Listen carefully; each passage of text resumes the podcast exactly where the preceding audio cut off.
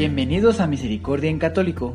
La finalidad de este podcast es compartirte la insondable misericordia de nuestro Señor Jesucristo, apoyándonos de literatura de santos como la biografía y diario de Santa Faustina, testimonios, temas para poner en práctica día a día para el crecimiento a la devoción de la Divina Misericordia. Comenzamos. Jesús, yo confío en ti. Ya de vuelta. Si es la primera vez que escuchas nuestro podcast, te invitamos a que escuches el numeral 0,1,1, que habla sobre las temáticas que se desarrollan en este podcast y el lenguaje que hemos propuesto para identificar cada una de ellas, y así sea más fácil para ti escuchar las que más te agraden. Te dejamos el link del audio y la lista de las temáticas en la descripción que este audio tiene para que la escuchen, queridos hermanos. Y pues bueno, el día de hoy vamos a abrir ya nuestro tema número 10, perteneciente al bloque número 3. Entonces vamos al tema 10 del bloque 3, que el día de hoy se titula Deseo que esta imagen sea venerada primero en su capilla y luego en el mundo entero. Muy bien, queridos hermanos, antes de comenzar, recuerden que Jesús dijo, deseo que esta imagen sea venerada. Así que como repaso de la, del tema número 9, ¿le hiciste caso esta semana pasada a nuestro Señor? ¿Veneraste a su imagen de la Divina Misericordia? ¿Y cómo te fue? Eh, ¿Trabajaste esta semana para pintar la imagen de Jesús en tu alma? ¿Y qué tal por el otro lado en tu trabajo para borrar la imagen del pecado en tu alma? ¿Cómo te fue? ¿Qué, qué te viene a la mente? Esta semana seguramente pues tuviste algunas situaciones tal vez de alegría, de lo que fuese, pero tal vez pudiste haber tenido oportunidad de percatarte de aquellos pecados que están grabados en tu alma y que es importante borrarlos para poder pintar la imagen de Jesús en nuestras almas. Y por último, ¿qué frutos concretos sacaste de tu trabajo de la contemplación de esta semana? ¿Tuviste alguno en concreto? Muy bien, queridos hermanos, pues el día de hoy vamos a a ir repasando y avanzando en este, en este próximo tema, ¿verdad? Que es el número 10. Vamos a comenzar escuchando el diario de Sor Faustina. Jesús me dijo, pinta una imagen según el modelo que ves y firma, Jesús, en ti confío. Deseo que esta imagen sea venerada primero en tu capilla y luego en el mundo entero. Entonces, hermanos, atendiendo a este deseo de Jesús, eh, en donde tú trabajas, estudias, en tus vecinos, ¿qué tan numerosas son las personas que tú conoces que veneran esta imagen? ¿Y qué tú, tú qué propondrías hacer para que sea conocida y venerada por otras personas? Tal vez se te ocurra alguna idea, no sé, a lo mejor se te ocurre, pues, voy a poner un ejemplo, ¿verdad? Porque lo que a ti se te ocurra, pues puede ser un poco diferente a lo que ahorita tal vez yo pueda mencionar. Pero, pues, a lo mejor hacer la coronilla eh, con nuevas personas algún día, a lo mejor. No sé, a lo mejor estás haciendo una reunión familiar, una reunión de trabajo y les puedes comentar, este, ay, ¿qué creen? Ya van a ser las 3 de la tarde y yo Estoy comenzando con esta coronilla y igual los puedes invitar. Dura aproximadamente 10 minutos y entonces pues la puedes ir realizando, ¿verdad? Pero bueno, eso es lo que yo ahorita comento, pero a ti se te pueden ocurrir muchas más cosas. Y bueno, nuestro Señor nos insiste.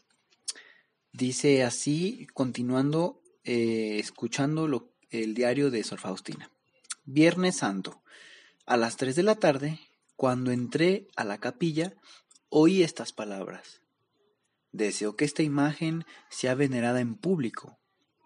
Luego vi al Señor Jesús que agonizaba en la cruz entre terribles tormentos, y del corazón de Jesús salieron estos dos rayos que están en la imagen. Diario numeral 414. No les dije, queridos hermanos, pero lo que leímos hace ratito es del numeral 47 y 48, igualmente del diario. Bueno, pues después de escuchar estos recuadros, estos recuadros, perdón, es importante eh, que nuestro Señor Jesucristo eh, no ordena a Sor Faustina que exponga la imagen a la veneración, sino que le manifiesta un deseo. Sor Faustina hizo todo lo que estaba a su alcance para satisfacer ese deseo de su amado Jesús. ¿Qué harás tú, hermano, para cumplir el deseo de Jesús de venerarla en público y promover que otros la veneren? Por ejemplo, en acá en donde yo estoy, en el grupo de la misericordia donde yo estoy, eh, los días, eh, bueno, el día, el segundo día de Pascua, o sea, el segundo domingo de Pascua, y también en la fiesta de Santa Faustina, que ya viene, que es, es, en octubre, si no mal recuerdo. Ah, esas dos veces, todo mi grupo y otros grupos de la Divina Misericordia salimos con la imagen de Jesús de la Divina Misericordia y vamos eh, como en una procesión por las calles de la ciudad alrededor de una hora eh, haciendo la coronilla y también mm, leyendo algunos mensajes y esto hace que pues muchas más personas puedan enterarse, escuchar, conocer y contagiarse de esta gran misericordia que nuestro Señor tiene. Entonces, pues bueno, esto es como un testimonio que, que gracias a Dios pues estamos pudiendo hacer nosotros. Igual y, eh, pero por eso la pregunta es, ¿a ti qué se te ocurre poder realizar? Pues para que eh, pueda ser venerada en público, ¿verdad? Cumpliendo el deseo que nuestro Señor quería, como dijimos, es un deseo, no fue, no es, no lo, no se lo ordenó a Santa Faustina, sino le manifestó un deseo. En esta misma visión Jesús le mostró a Sor Faustina y a nosotros la conexión que existe entre esta imagen y el momento de la crucifixión, pues recuerden hermanos que los rayos que brotan de la imagen son los mismos que salieron de su corazón abierto en la cruz. ¿Qué efecto produce en ti, hermano, el saber la unión que existe entre esta imagen, recuerda la imagen, y el corazón abierto de, de Cristo en la cruz? imaginémonos ese, pues ese corazón, ese costado abierto, traspasado verdaderamente. Y de ahí es donde salen esos rayos, porque es su misericordia. Por amor, nuestro Señor eh, aceptó voluntariamente su pasión, ¿verdad? y haciendo y cumpliendo, siendo obediente y cumpliendo la voluntad del Padre en cualquier momento. Bueno, hermanos, al exponer a la pública veneración esta imagen en un templo, sucede lo mismo que nos narra Sor Faustina. Así que escuchemos, hermanos. Cuando esta imagen fue expuesta, vi un vivo vi un vivo momento de la mano de Jesús que trazó una gran señal de la cruz. Por la noche del mismo día al acostarme, vi que la imagen estaba pasando sobre una ciudad y aquella ciudad estaba cubierta de redes y de trampas. Jesús, al pasar, cortó las redes y por fin trazó una gran señal de la Santa Cruz y desapareció. Yo me vi rodeada de muchas figuras malignas que ardían de gran odio hacia mí. De sus bocas salían diferentes amenazas, pero ninguna me tocó. Diario numeral 415. ¿Cómo, cómo les parece este texto, hermanos? Es, es este, pues bueno, lleva mucho, mucha información. Por un lado, vemos que, que pues sale nuestro Señor trazando la cruz, ¿verdad? la, la, gran señal. Así es, queridos hermanos, perdón. Entonces, eh, nuestro Señor traza la cruz, ¿verdad? Y, y bueno, Santa Faustina por la noche, ese mismo día, cuando se recostó, vio que la, imagen eh, estaba pasando sobre una ciudad, pero esa ciudad estaba con, con redes, con trampas. O sea, es decir, llena de pecado, llena de, de, del maligno, ¿verdad? Para que nos tiende esas trampas, que nos tiende esas redes. Pues nuestro Señor traza una gran señal con la Santa Cruz y todo eso desaparece. Pues, ¿qué más podemos decir? Señor Jesús, nos muestras tu obra misericordiosa por medio de la veneración de tu santa imagen. También nos muestras tu presencia viva y actuante, pues moviste tu mano para bendecir. Esa noche liberaste a una ciudad de la influencia de muchos espíritus impuros que la tenían sometida con trampas y redes. Es evidente que la suprema presencia de Jesús entre nosotros es la sagrada Eucaristía, pero también se ha dignado manifestarse vivo en esta imagen. Hermano, ¿a qué te motiva el saber que Jesús manifiesta de modo visible su divina misericordia por medio de esta imagen? ¿Qué te motiva? ¿Qué te mueve? ¿Qué te hace sentir? Pues todo esto es todo esto es real, hermano. Todos estos ah, que vamos leyendo, su gran misericordia, nuestro Señor nos quiere y nos quiere para Él y nos ayuda siempre que nosotros queremos de su ayuda, extendiendo nuestras manos y recuerden que el balde, el recipiente para recoger su misericordia es la confianza. La confianza es ese recipiente en donde va a ser depositada la misericordia de nuestro Señor. Sigamos escuchando entonces el diario. El viernes, cuando estaba en Ostrabrama, durante las solemnidades en las cuales fue expuesta esta imagen, cuando mi confesor empezó a hablar de esta gran misericordia del Señor, la imagen tomó uh, un aspecto vivo y los rayos penetraron los corazones de las personas reunidas, pero no en, no en grado igual. Unos recibieron más y otros menos. Diario numeral 417. Queridos hermanos, la veneración pública a la misericordia de Dios en esta imagen abre los manantiales de la divina misericordia que brotan a través del corazón del Verbo encarnado y se derraman sobre todos los presentes. Así es que venerarla públicamente es una de las llaves para abrir los manantiales de la divina misericordia, predicar sobre la gran misericordia del Señor es también otra llave. Entonces, hermano, cuando tú tengas la oportunidad, estés en, en, la iglesia y encuentres esta imagen de nuestro Señor, ve y acércate a ella, derrama tu confianza. Recuerda que la imagen produce ese sentimiento, sentimiento de ver a un Padre misericordioso, Mira su rostro, su rostro que te transmita confianza, que te esté diciendo, hijo, confía en mí, no pasa nada allá afuera. Puede pasar lluvias, tormentas, huracanes, pero si tú tienes tu confianza puesta en mí, no te vas a hundir.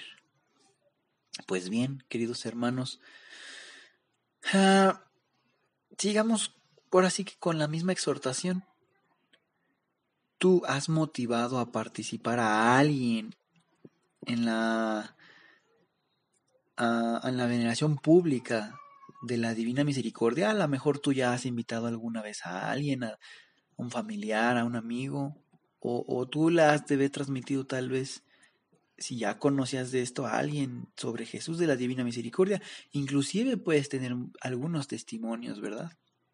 Pero si no, no te preocupes, Dios siempre está ahí y tú eres su gran testimonio, porque si tú te dejas alcanzar por sus rayos de misericordia, claro que seguramente tendrás que decirle al mundo entero tú fuiste un testimonio. Y bueno, eh, ¿por qué eh, crees que al venerarla, unos corazones reciben más que otros? ¿Dónde crees que, por qué tú crees que así sucede? Porque nos, nos, nos relata este diario que a pesar de que todos estaban reunidos en el mismo lugar, era diferente el grado, ¿verdad? Unos recibieron más y otros menos. Yo puedo determinar o pensar o proponer que todo está basado en la confianza. Entre más confianza tengas, más vas a recibir su misericordia. Y también recuerda, querido hermano, que entre más pecador sea un alma, más derecho tiene sobre su misericordia. Eso también es importante recordarlo. Y bueno, leamos con mucha atención, escuchemos este texto que únicamente aparece en el Evangelio de Juan. En el Evangelio de Juan, capítulo 19, versículos del 31 al 34. Como era el día de la preparación para la Pascua, pidieron a Pilato que ordenara romper las piernas de los crucificados y que los bajaran de la cruz.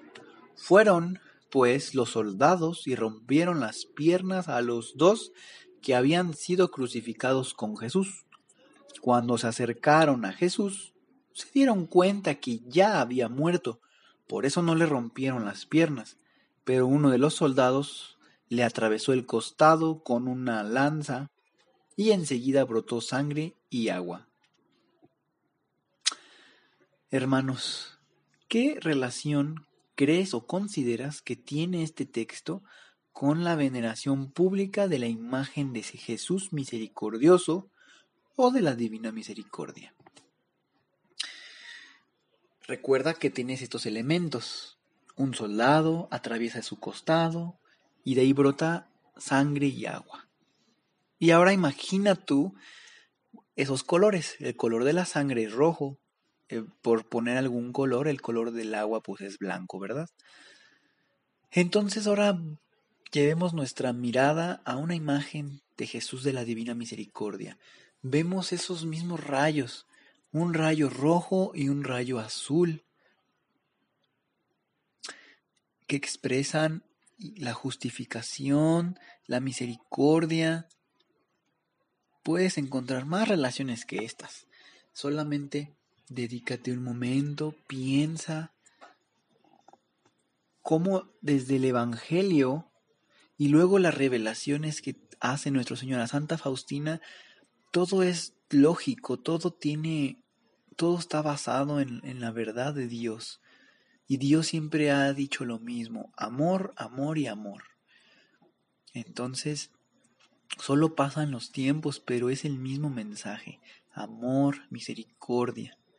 Recuerden que pues el primer mandamiento es amar a Dios sobre todas las cosas y el segundo, amar al prójimo como a uno mismo. ¿Se dan cuenta? Es amor, misericordia.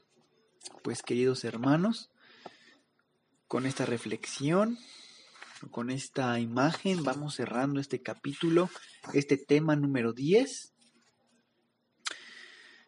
Puedes trabajar esta semana para cumplir el deseo de Jesús de que esta imagen sea venerada. También puedes ah, ir haciendo un examen, qué frutos va a producir en ti eh, experimentar su corazón abierto de la cruz, recibiendo el efecto de sus rayos misericordiosos. Seguro que puede haber muchos frutos. Puedes vivir una relación eh, con nuestro Señor de la misericordia, con esta imagen. También eh, puedes ver qué actitud cambia en ti al venerar esta imagen de Jesús misericordioso. Y bueno, por último, también puede, eh, puedes releer y meditar el texto de San Juan, que les recuerdo que es el capítulo 19, versículos del 31 al 34. Y si lo quieres escuchar, pues puedes volver a poner este podcast y llegar hasta ese, hasta ese momento, que es casi lo último del podcast, aproximadamente. Pues muy bien, queridos hermanos.